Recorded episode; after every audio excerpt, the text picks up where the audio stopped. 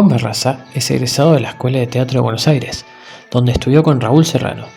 También realizó talleres y seminarios de actuación, improvisación, máscara balinesa y clown en la ciudad de Buenos Aires. Fue coautor de algunos de los espectáculos en los que participó como actor. Ha realizado trabajos en cine, publicidad y teatro y ha transitado distintos géneros como el drama, el realismo, la comedia, el grotesco criollo y el absurdo. Fue el primer comediante argentino en subir contenido a Spotify, donde tiene 5 shows en vivo. Trabajó también como guionista y humorista en radio. Sus videos en YouTube suman más de 3 millones de vistas.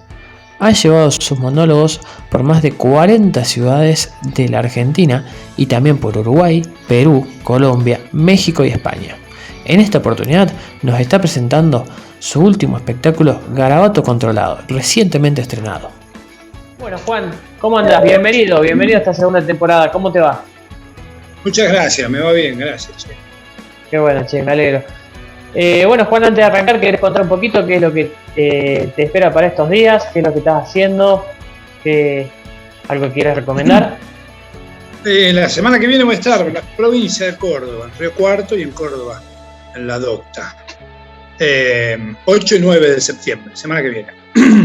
Mañana arranca septiembre, de la mano de Santa Rosa, de la Muchita y ahí estaremos semana que viene, 8 y 9 en Río Cuarto por primera vez. En Córdoba hace casi 10 años que voy. Había planteado estas fechas para el año pasado, abril del año pasado, pero, pero bueno. en medio, pumba, nos embocaron. Pumba, a la mierda. Un año y piquito después volvemos. Casi el primer lugar donde vuelvo a girar después de la pandemia, el primer lugar directamente es Córdoba y Río Cuarto. Así que espero que la gente le dé culpa suficiente y venga al show. Sí, sí, vos sabés que acá hay mucho, acá hay mucha gente que consume comedia, eh, me incluyo. Eh, suelo ir a. Cuando viene alguien, suelo, suelo tratar de ir. Así que bueno, estaremos ahí expectantes a, a tu llegada. Vamos todavía. Bueno, Juan, ¿estás para arrancar? Sí, señor, arrancar. Vámonos, empezamos. empezamos tranqui, ¿eh? A ver, nombre completo. Juan Barraza. Perfecto. ¿Profesión? Comediante, voy a decir. Bueno, perfecto. ¿Hace cuánto que sos comediante?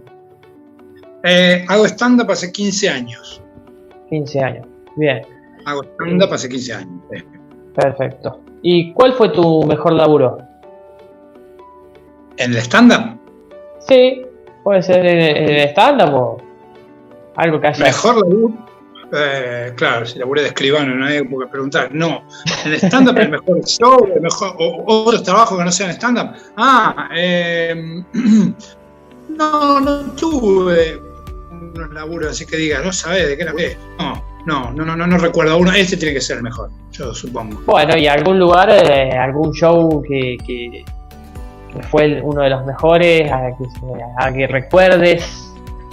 Sí, es difícil poner uno, pero cuando me, dio especial eh, eh, placer o me sentí muy contento cuando me tocó ir afuera del país me di cuenta que puedo hacer funcionar esto también y llevar lo que hago afuera del país y que se entienda y que llegue, que la gente se ríe, la pase bien, tiene como un plus. Cuando empecé a ir afuera de mi ciudad y a viajar a Córdoba, Mendoza, este, Mar del Plata, las ciudades donde empecé a Rosario, Santa Fe, Paraná y demás, también sentía eso, pero bueno, hay otra cercanía. Eh, yo diría que es, otro eh, Lo que más me gusta de mi laburo es viajar. Lo que más me gusta de mi laburo es viajar. Bien, bien. Eh, ¿Ahí fue cuando anduviste por México?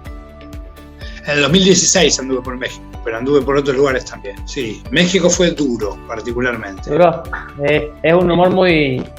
medio raro, ¿no? Viste, como que es distinto a nosotros. Acá. Es distinto. Es distinto. Y no, y no nos quieren un carajo. en México. Otro lugar donde no nos quieren. Principalmente los porteños, porque cuando la gente de afuera dice odio al argentino, nunca tiene a alguien de Formosa en mente. En general es un porteño ruidoso, medio agrandado, que, les hizo eh, tener ese parecer. Pero los mexicanos no nos quieren, manejan otro, mm, eh, sí, otro humor, pero además, si hablamos como estamos hablando vos y yo, yo no tengo muy buena adicción, a pesar de laburar de esto. Eh, todos me decían, mira que si hablas como estás hablando ahora no te van a entender. No es que no le va a gustar, la gente no te va a entender directamente. Entonces tuve que cambiar mi manera de hablar, tuve que ir más lento y lo pagué caro al principio. Hicimos cuatro funciones. Mm. Las primeras las pagué caras, me acuerdo. El, correrme de mi, de mi timing para la comedia y el ritmo que me gusta llevar a mí, no poder hacerlo y estar pendiente de hablar de una manera que te entiendan, la pagué cara, no te puedo decir que no lo podía hacer. Lo podía hacer, pero sentí qué lástima, digamos. Y la última función lo hablé, estaba medio conflictuado, me dijeron, haz lo que te parezca, que se vayan a cagar. Todo me Fluya. Y ahí como. Sí, sí, a la mierda. Y, salí actué como si estuviera en nuestro país y funcionó igual la cosa, no es que no funcionó. Funcionó igual. Estaba menos pendiente que esa preocupación de la cabeza. Sí, sí, sí, sí. Por ahí lo sentiste más, más, más leve. Eh, bueno, ¿Tuviste algún laburo que hayas odiado o algún lugar, alguna bueno, ya me contaste esto que fue medio difícil, ¿no? De estar en México, pero algún lugar que, no te haya gustado ir o algún público de mierda.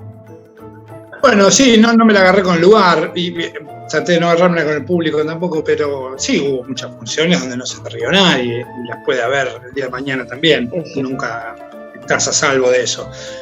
Cuando haces eventos privados hay, como una gran posibilidad, hay un mundo enorme de, pijazos que se abren ahí, ¿no? Que puede suceder, porque básicamente uno está peleando contra un contexto a veces muy adverso, gente que no te iba a ver, no sabe quién sos, no tiene ganas de verte, no tiene ganas de tener que... Cayó un boludo a contar, a hacer stand-up a un lugar donde yo venía que se poner una fiesta. Me venía a poner en pedo a, disfrutar de la fiesta y cayó uno a ser estándar.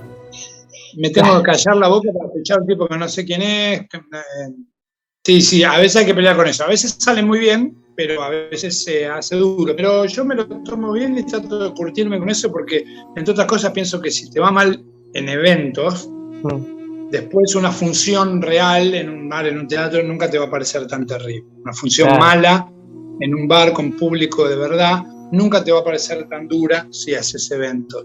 Y si te ha ido mal en eventos, como nos ha ido a todos, obviamente. Claro, sí, sí, sí. Pasa lo mismo así como en los festivales, así, viste, tipo, eh, qué sé yo, que hay bandas de música, que la mayoría van a ver la música, no van a, ver el stand-up, la comedia.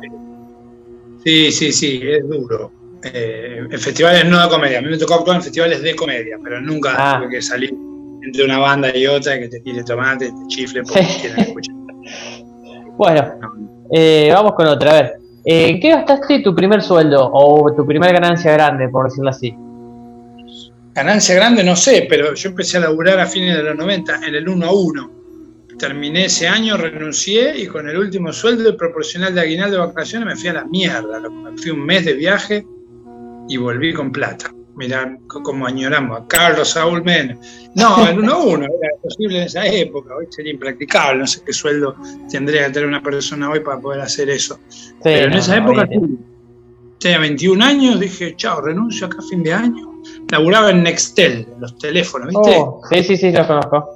El PRIP en los archivos laburaba. Era un pibe de 21 años, decía un laburo de che pibe. Pero terminé, en un momento dije, bueno, termino en diciembre, renuncio y, no estaba efectivo aparte, estaba como un contrato que se iba pedaleando y pateando indefinidamente. Claro. Y con esa vida me fui de viaje. Eh, nada, lo, pienso porque ahora con un laburo así no te vas de viaje ni de aquí. Ni en pedo, no, a ningún lado hoy en día, lamentablemente. Eh, bueno, ¿cuánto cambió tu vida desde que sos comediante? ¿Desde que soy comediante? Supongo que fue cambiando paulatinamente, pero no lo reconozco como un cambio rotundo de vida, un cambio drástico que no, desde que soy comediante. No, no, yo no lo registro de esa manera. La paternidad diría que cambia la vida de esa forma, mm. te da vuelta de cabeza para el piso.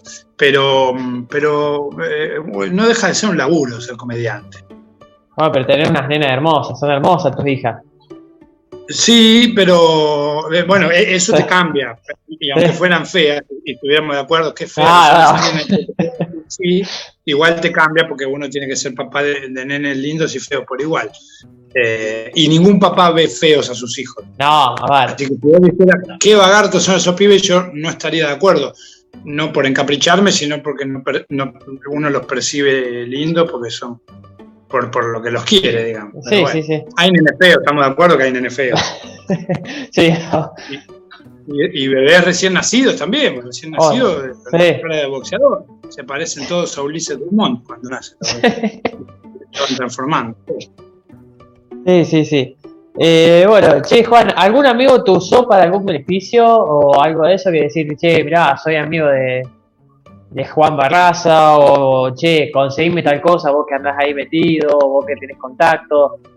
No creo que puedan chapear mucho con que son amigos míos, qué beneficio conseguiría. No, no más que, no sé, alguna vez entradas para algún espectáculo de alguien que parece amigo mío y todos tenemos algún amigo rata por ahí dando vueltas. Sí, sí.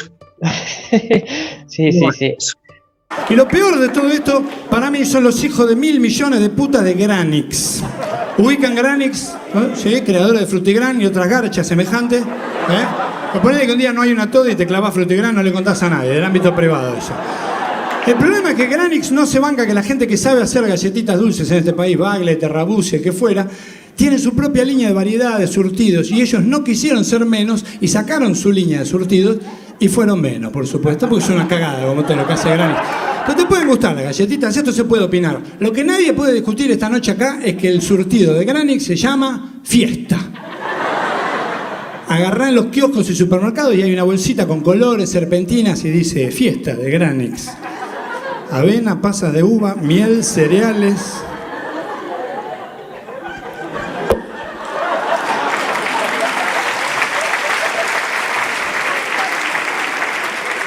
¿Dónde está la fiesta, hermano? ¿Así son tus fiestas? Sí, no me invites a mí, está todo bien. Yo te hago llegar un regalo, compro bebida y te la mando, no quiero poner un pie ahí, porque es una falta de respeto que yo te diga, ¿querés venir a una fiesta? Sí, sí, ¿qué va a haber? Pasa de uva. Con corchazo en los huevos, directamente. Pasa de uva, ponete a pensar. Perdón, avena. Avena come los caballos, viejo. Y porque le damos nosotros. Si ellos pudieran preferir, elegirían otra cosa. Ja, ja, ja, vos pensás que no, soltá un caballo en un supermercado, a ver si encarga para la góndola de la avena. Bueno, ahora empezamos con la parte más, más random. Em, a ver. Si tu vida fuera una película, ¿cómo pensás que se titularía? Esperando la carroza. No, es mi película favorita, no, no, sé si mi vida tiene que ver con esto. Em, si mi vida fuera una película, ¿cómo se titularía? Uh, le pondría. Y qué sé yo, algo así como algo que tenga que ver con el empuje, con, seguir para adelante, con... pero soy una persona feliz, no me puedo quejar, así que no, no, no pensaría en un drama, ni en una película dramática, ni muy sufrida, porque he tenido mucha suerte y muchas oportunidades, así que no me puedo quejar. Muy bien. Bueno, em, si pudieras ser otra persona, ¿quién te gustaría ser? Obviamente con tu familia, todo, pero esa vida que tiene uh, la vida que tiene alguien, y bueno, qué sé yo, te pones a pensar en la vida que debe llevar Messi, y, claro, ¿vale ser Messi con la mujer de Messi? Ah, depende de vos, es, tu deseo. tu, tu, decisión. Sí, no sé, no, bueno, jugar a la pelota debe haber estado muy lindo, a mí me gusta jugar a la pelota, pero pienso que bueno debe estar, sí, porque te, que te paguen por algo que te gusta tanto que te gusta hacer tanto todos los días. Pues lo que nos gusta jugar a la pelota es si yo jugaría a la pelota todos los días con amigos. Entonces, les pagan por jugar a la pelota. Y les pagan, ya vimos cuánto. Así que, por, supuesto, tenés que ser así de bueno. Así de bueno.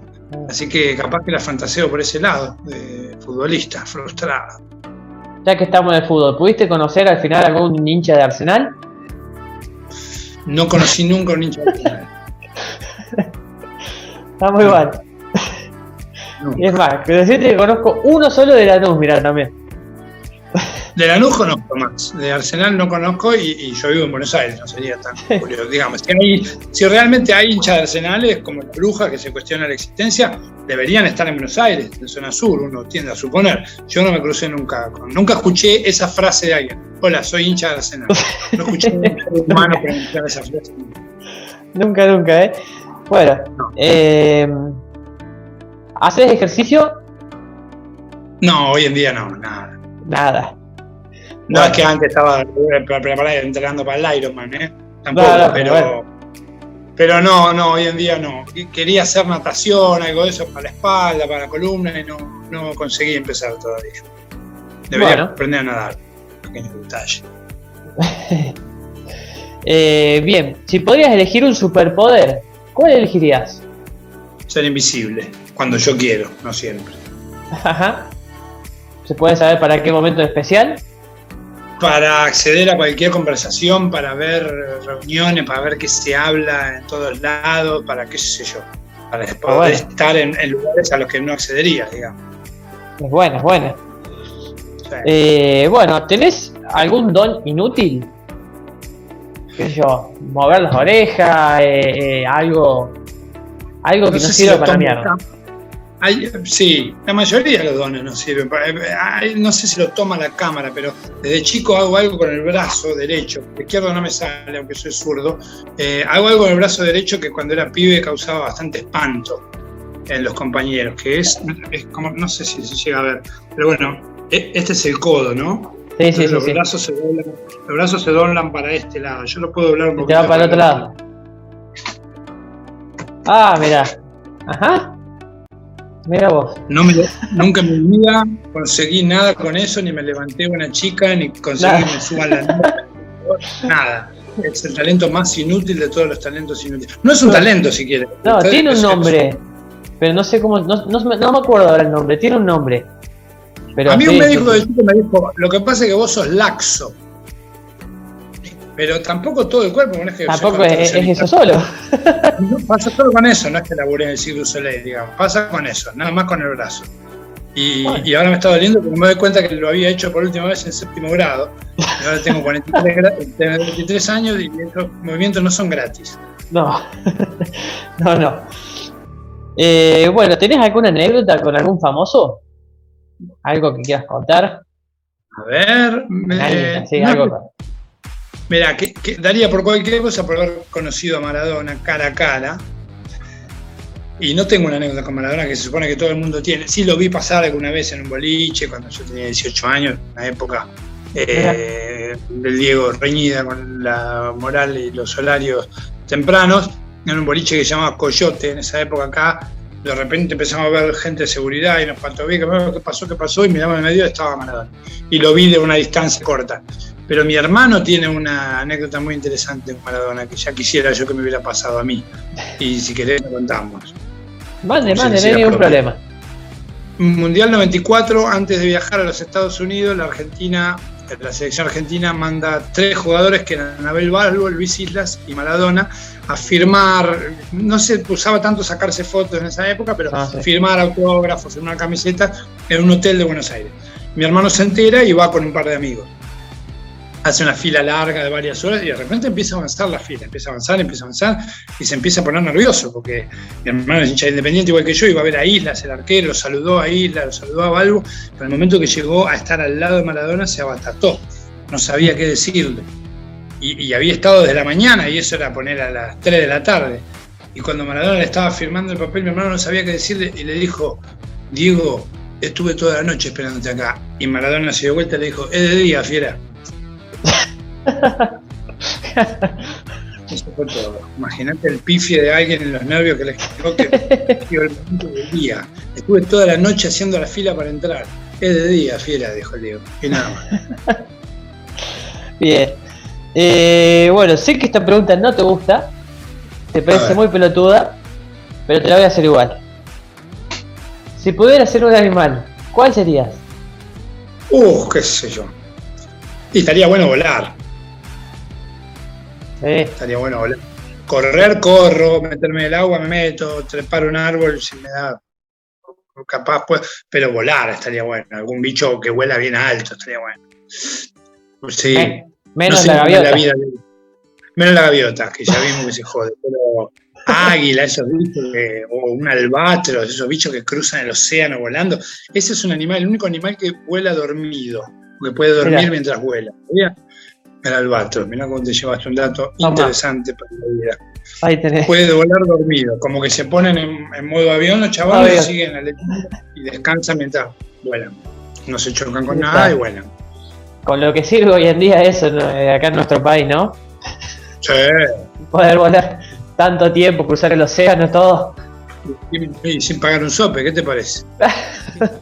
Es un bicho que le pasa como el culo, no sé cómo decir. Porque nunca falta el boludo que te dice, si vos pudieras ser animal, ¿qué serías? Suponete, ¿sabes? Un ave, un pez, un animal de tierra. Yo tengo mi respuesta a eso, yo sería un ave. Me encantaría porque lo- volar es lo que los humanos no hacemos por nuestros propios medios. Pero no sería gaviota. Es puro esfuerzo la gaviota. Te digo más, no sabía que podían tener cara de orto los animales hasta que vi una gaviota en primer plano acá. Viste que puro fue, está dos minutos aleteando para un lado, la gaviota, tac, tac, tac, tac, tac, tac, le agarra un viento cruzado, de repente, tac, tac, tac, tac, tac. No va donde quiere la gaviota. ¿Por qué no van a Brasil la gaviota, digo yo? Ahí no hay viento y pueden ir volando. Nosotros tenemos que pagar 3 lucas para volar a Brasil, a ustedes no les sale un sope. Vayan a Brasil y déjense de joder acá. Eh, bueno, vamos con las últimas. Eh, si podrías vivir en algún lugar del mundo, en cualquier lugar, ¿dónde te gustaría vivir? Vivir, vivir. Pienso que no la pasaría muy mal en España. Mi hermana vive hace 10 años ahí, pude visitar, actué incluso. Y después otros lugares de la Argentina, me gustaría mucho, en la Patagonia, que creo que es el lugar más lindo que tenemos. Me, me- me figuro viviendo en Bariloche, tal vez, en otra ciudad linda de la Argentina, por ahí, qué sé yo. Rosario me gusta mucho, Mendoza y alrededores. Me imagino. No sé si podría. lugar donde no cambie nuestro idioma. Eh, bien ahí la que dijiste. Sí, y, y también me gustaría vivir en un lugar de mucho calor. O que siempre haga calor. Un lugar sin invierno. Bueno, bien, perfecto. Bueno, y esta es, esta es una que metí ahí de bonus que me gustaría saber a mí. A ¿Tenés ver. alguna cábala o algo, algún tip o algo, no tip, algo, a ver, ¿cómo te puedo decir? Como alguna cábala o algo que, que para sentarte a escribir, para escribir tus chistes. No sé, qué sé yo, te tenés que sent- sentar en tal silla o escribir con tal cosa. Nada. Lo único que te quería decir es que escribo a mano. Lo, primero que la primera bajada de una idea siempre es a mano. Después lo puedo llevar, si lo tengo que mandar o imprimir lo que fuera, va a ir a una computadora y lo tipeo. Pero primero siempre escribo a mano. Vos sabés que me pasa exactamente lo mismo. Ah. Exactamente lo mismo. A mano y con lápiz tengo que escribir. Si no, no puedo. Con lápiz. mirá, Sí. Sí, sí, sí, porque no, puedo- no- no sé por qué. Sí. Bueno, hay una preferencia ahí en el trazo, porque la cabeza va dictando algo y, y el lápiz, la binomio, marcador, una fibra, va- fluyen de distinta manera, ¿viste? No es lo mismo escribir binomio que pluma, que. eh, pero bueno, por algo será, no sé cuál es la Sí. explicación. Pero No sé. que la idea baje directo a un teclado no me salió nunca. No, exactamente, No. eso mismo. O sea, mirá que me he sentado. Me he sentado horas y, nada, nada, nada. Bueno, agarro el papel y sale. Sale. Hay otra libertad en el papel, hay una cosa así de volcar y vomitar una idea y pum pum pum y no sé.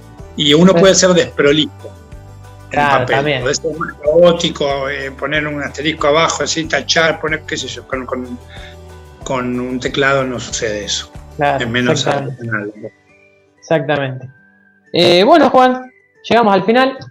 Eh, se hizo. Estuvo linda la charla, me gustó. Espero que la hayas pasado bien. Muy Eh, Y bueno, deseo todos los éxitos del mundo. Si querés volver a Muchas decir eh, dónde vas a estar, si querés recomendar tus redes, lo que sea. Me encuentran en redes con mi nombre y voy a estar el miércoles 8 de septiembre en el Elvis de Río Cuarto. Perfecto. Ahí los espero, a los que quieran venir. Ojalá sean muchos. Bueno, ahí vamos a tratar de estar. Vamos, Mati, un abrazo, Bueno, aguante. Muchísimas gracias. Un abrazo. Chau, chau. Nos estamos viendo.